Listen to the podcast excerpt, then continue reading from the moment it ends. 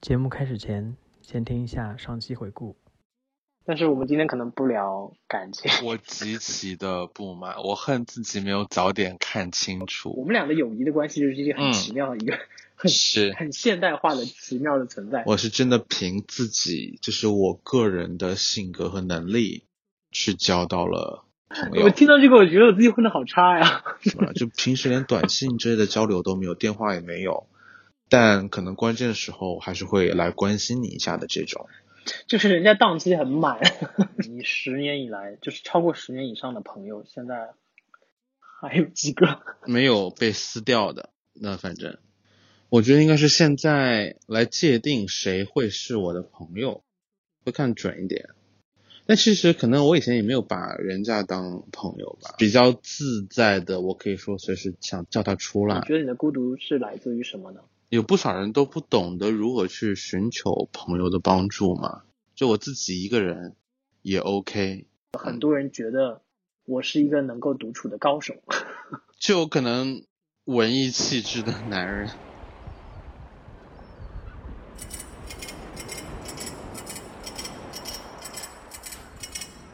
这里是 Notes 第六点二季，六十年。那我们要接下来就要开始聊一聊隐藏的朋友这个话题。嗯，聊，我想我想聊这题的原因是，因为你刚刚不像就像你之前提到的嘛，你说有，比如说有很多留学生，然后来这边之后，他可能因为环境会跟自己的同学，然后就玩在一起，交流在一起。我这一届的我自己同同级的一些朋友可能回国啦之类，然后其实你就是会去认识一些新的人，有一些可能是在这儿工作，有一些可能也是刚来的。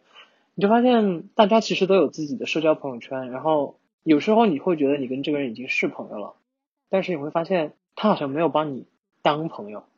这个的表现之一是什么？就是比如说你看他跟别人出去玩，就大家也也有拍照，也有拍合照什么之类的，然后嗯就会在朋友圈或者是 Instagram 的那个 Story 里面发出来。有个别的，我觉得我跟人家关系还蛮好的，也会经常喊出来玩，好像你就是他隐被他隐藏的一个朋友。嗯就你跟他相处的时候，你觉得还蛮愉快，但是你有时候想一些细节的时候，你就会觉得说，好像他不想让任何人知道他有我这个朋友。会有这种状况吧。嗯，但是我感觉我经历过的可能是我会做这种事情，就可能有的朋友我会经常发，可能有的朋友出去聚我不一定会发，但其实这个这个取会取决于我对于他们的认知。因为有的人会对于我来说，我觉得他是非常 social 的人，那我跟他出去玩的时候，就状态就是我们互会互相互发，你知道吧？对，就经常 at 或者 tag 他。但有的人他本身就是一个他在社交媒体上他基本上都不怎么上的一个人。然后呢，我如果可能帮他拍到了好看的照片，我可能会发一下 tag 一下。但也有可能就我们出去玩，我没有干什么特别的事情，那我也不一定会发。但我大部分情况会发。然后我以前呢，就是在就在还在念书的时候会有这种情况，就是说我会认识不同类别的朋友，就以我个人对他们的了解，我并不觉得他们之间能够玩到一起去。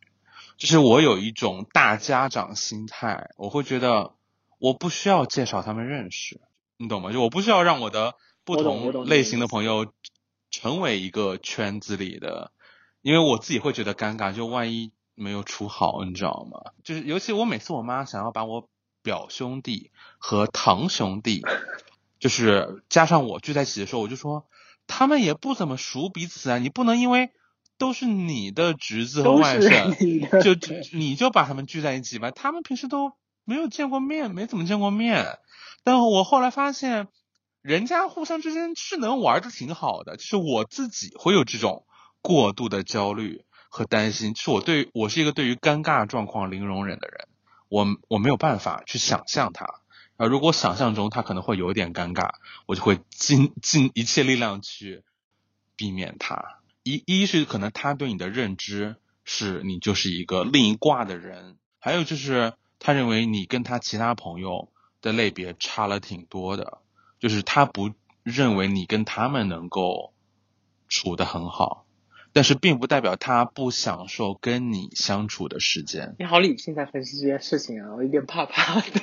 啊，哦，对，我现在就是理性到可怕。我跟你讲，我现在就是吗？就这种感觉，就是你知道吗？对，要要发出一个疑问，就是，哎，我怎么觉得我跟你这次聊天，就是越聊你真的是越理性，你是我的变化很大，是不是？其实也没有很大，因为我一直觉得你是属于有自己呃一套逻辑，就是会去思考问题的人，就不是说很浮于表面的去看待一些问题。谢谢。我当然是知道的，只是你最近的谈话风格的确是有些变化，所以腰伤有这么严重吗？真的，就是我跟你讲，当你在物理疼痛上面与自己相处了一段时间之后，哇，你的人生会改变。我跟你讲，你就是会成为一位一名老者，你会成为一名老者。所以各位听众朋友，如果想要快速的成熟起来，请用最差的姿势坐在最烂的凳子上面，然后做出各种腰的问题，你就可以疼几个月，然后迅速的成熟起来。但其实我我理解你刚才说那种话，就是那种情况其实是在于说我们通常交普通朋友的情况嘛。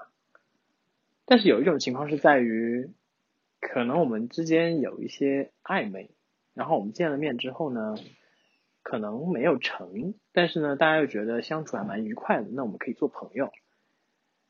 但是这个时候你又发现，你还是对方隐藏的朋友的时候。你会怎么理解这件事情？因为那我觉得就是因为那层暧昧会一直在，你知道吗？没有成，但他永远有一点那种东西在呀。所以说你，可是我已经没有啦。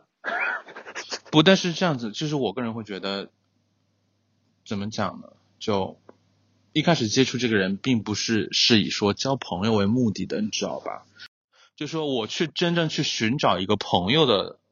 这是 quality，那我可能会涵盖的其实是不一样的东西，但不代表就说哦，我这个人可能没有跟他做成恋人，但觉得啊，大家可以当朋友，但并不觉得他，但我并没有说他一定会是说真正符合我核心朋友圈的一个朋友，只是说大家可以当朋友而已，就说我也没有必要，我也会觉得尴尬，就是把一个从这种，那么就是以约会为开始。认识，后来觉得可以做朋友的 人，对，就可能别人也会知道，但是别人也会觉得，就这样子的一个人加入朋友的圈子吗？你懂吗？就是对。那是不是意味着永远不可能？就算我自己这边看得很开，我自己这边是哦完全，但是可能对很多人来说，就是因为有那层关系，这个人可能永远不无法纳入到我的朋友圈。你们之间的这种友谊的共通的特点，那其实可能已经和他跟那些人做朋友的共通点是完全不一样的了。可能跟那些人是酒肉关系，或者说，呃，生活琐事、职场上面学习的，跟你可能是他他他本身的另一方面的一些特质，可能他的整体的情感生活，或者说他特定的这些身份的对话和交流，那那些人也做不到，那他把你们混在一起是是个什么事儿呢？对，我都不知道我在介意什么。对，其实我也不知道你在介意什么。你仔细想了，对对，就想完之后，你就觉得你我根本也没有在介意什么，只是觉得这个情，我只是发现了这个情况。就是就是，我可以肯定的来说，就说他他与你做朋友和他与那些人做朋友的时候，嗯，他的状态肯定也是不一样的。那我可我可以称为他心里有鬼吗？就因为可能他在我面前展现出来的，他会。是他跟他日常那些好朋友面前可能不太会展现出来的某一些面。嗯，对，就很有可能。就是如果说一旦我把某些东西曝光在我的平常的渠道中，就好像我的东西被暴露的感觉。就是从心理学分析，有可能是这种。对，就也有可能就是说，就不是说他不能跟那些朋友聊他跟你聊的东西，但是可能那些朋友不是能聊这些东西最好的选择，因为。有时候我会想说，我就直接说，就说在直人语境下的对话，他们不会特别考虑你作为一个 LGBT 群体身份的时候，就是嗯，你的一些需求，你的经历，然后你对事情的看法和处理方式，他们其实会有一种非常想当然的东西，就也不是去伤害你，也其实也伤害不到你，那就你可能不会完全百分之百适应，那所以就导致你可能觉得有些话题跟他们聊，说不定人家也能跟他聊，但可能很多人就像我，我不确定他们能跟我聊好，那我可能就不找他们聊了。因为我不是认为他不关心，我只是单纯认为他不具备这方面的思维的惯性和特质而已。其实这是挺正常的，就说只是说，可能你会认识一些人，他会把自己所有的朋友，你知道吗？就大家都聚在一起，大家一定互相认识。成为一个更好的一个圈子，是是有会有会会会有这样的人，对他会觉得他的朋友基本上都是同一个属性的，所以就是大家应该也能玩到一起。对，也不一定说同一属性，就有人就觉得都是我的朋友，大家要互相认识，然后这种人往往会比较耀眼，他的社交圈会很耀眼，然后大家会觉得这是这才是对的方式。你正在收听的是《Notes》第六点二季的节目，又十年。本节目可以在网易云音乐。苹果播客、小宇宙、荔枝 FM 订阅收听。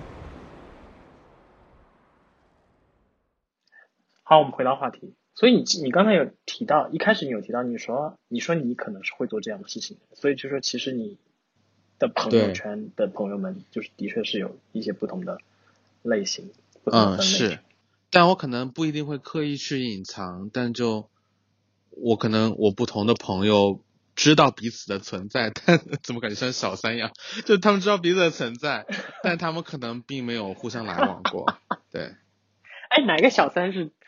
小三要处理到处理什么知道彼此存在的事件？那个小三我不知道，就感觉，但是哎，很多渣男故事里面啊，就小三、小四、小五，那就知道彼此的存在啊。还有小四、小五，那你有，那你有做过，就是把你觉得可能不是不同的圈子的人，然后的朋友都是你的朋友，然后互相大家介绍认识的？啊，我没有，我没有干过。我有次可能差一点做了吧，忘记什么事情了，就是。啊，就是一些情感危机，你知道吗？然后我就想，哎，我不管了，我把这些人拉到一个群里面来。然后但是我一想，等一下，我要把他们对但，我想把他们全都拉到一个群里面来，他们就会看见彼此之间都处理过与我相同的，就是很多傻逼的事情。哎，你这个你这个行为真的有点像 把小三小四对加到一起的感觉，然后就他们会对口供，你知道吗？就是我我也不怕，但是我就 我会觉得很很好笑，然后就觉得特别好笑，然后我会觉得效率其实应该会很低，我想算了。你这个你的刚才那个群组，那个群组还在吗？不会还在吧？我没有拉，我就基本我就差最后一个确认了。然后，然后最后决定不拉了。那个好奇，万一拉了，你要取个什么名字，或者是被你被你的朋友们改成什么名字，一定非常有趣。可能叫茶水间之类的。这话就是没聊什么，没有聊。因为本来这个话题有点，对，就是就是我们俩瞎聊聊了一些有友情的事情。因为这个话题本身比较矫情。是在说我吗？对啊，我觉得你应该知道你自己比较矫情吧？哎，其实我一直不太知道矫情现在哈，就是经过这么多年之后，矫情现在定义是什么？因为我觉得在早年的时候，矫情的定义感觉上就是那种什么 QQ 签名啊、QQ 动态、指空什么 QQ 空间之类的东西，你知道我讲的意思吗？嗯，对。但你觉得现在是不是有变化吗？没有啊，你就是签名是忧伤的男子。我我最近都已经关朋友圈了，好不好？啊，真的吗？但前两天有，但前两我没有，我不知道哪里可以关掉，但是我也不想开启那种什么三天可见，我觉得很无聊。反正我就是你没有发现我最近都没有发朋友圈吗？大概已经半个多月。在播的时候，我以为你单纯的转战就是非朋友圈领域了，就哦哦没有，只是就是不想发了，因为我有时候可能会在朋友圈，我我觉得我以前，呃跟你说很有趣的是，前两天有一个人他把我朋友圈。他跟我聊天，然后他就说：“你朋友圈最早是什么时候？”我说：“你刚问这一题。”他说：“因为他就一直往下滑，觉得滑不到底。然后你知道往下滑的时候，会不小心一手抖，他就会跳到最上面，你就得重新滑。然后他就说他崩溃了，所以他就快不崩溃了。我说我也不知道最早是什么时候。然后他就有发现其中一些内容，然后。你刚才说矫情的时候，我真的想，天呐，我真的是以前在朋友圈发过诗、发过词、发过小作文，对啊，发过歌词，天呐，我真的好棒！关键是我还我之前还认识一些别的嘛，也是文院的男生，后来我就觉得，哇哦，so typical，这种感觉，这是但是是真的，哎，你这样好吗？这是是真的，就是非常的，嗯，you know，yeah。天呐，我朋友圈发好多啊！我翻了半天，滑了那么久才滑到八月，怎么会？你干嘛要自己开始这么快公公开处刑？二零年八月，下次还还好，还还没有发那么多。我说怎么滑了那么久，还在二一年八月，这也太夸张了。反正我的应该还蛮多的，然后我也不想删，我有时候会删了，但是就最近就不想动它，就是看也不想看，你知道吗？我最近连看都不看，就是属于很多人的朋友圈内容。前两天还有个人问我说：“没有看我最近朋友圈吗？”我说：“我那些不看朋友圈，我就不知道发生了什么，就是那种状态。”我气死了！你猜我这一滑一定停到了哪儿？停到了。我知道。对，就是。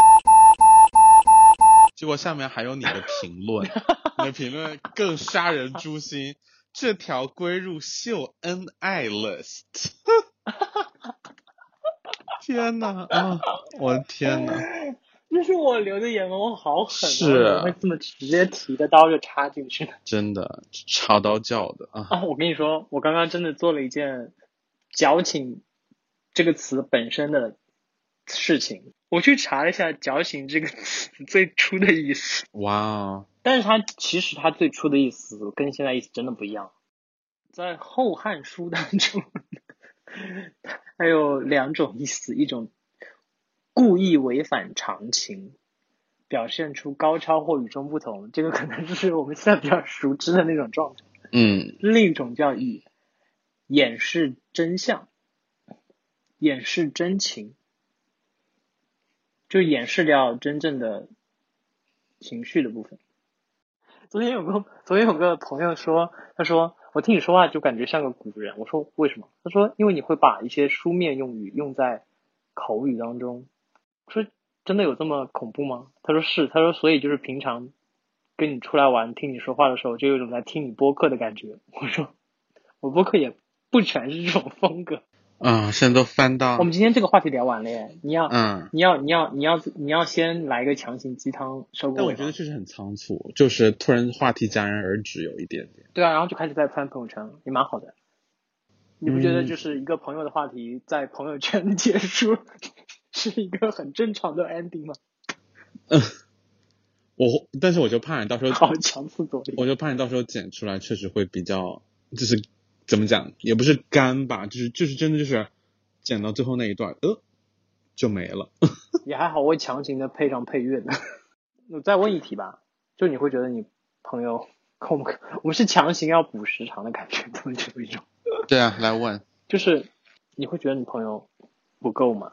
嗯，我会，但我觉得这是是，我觉得我觉得我会，我会觉得朋友不够，因为就是当我在对比，怎么讲，我就在跟那种朋友多的人对一比，因为其实我也不能说我不确定他们过得到底是不是真的开心，或者他们是不是跟他们所谓这些很多的朋友关系都那么好，但是看起来似乎是更有意思的生活。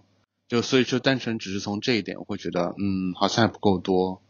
当然，但我觉得可能就当我的身体状态能恢复到很好的状态的时候，当我能去跟我现有的朋友都去见面互动的时候，其实可能也差不多多了。因为我确实也得留些时间给自己嘛，因为我不是那个觉得我每天都是要出门的人。就如果我每天都是要出门跟不同朋友见面，那我觉得朋友不够。但如果我就说一星期就见一到两波朋友，我觉得是够的。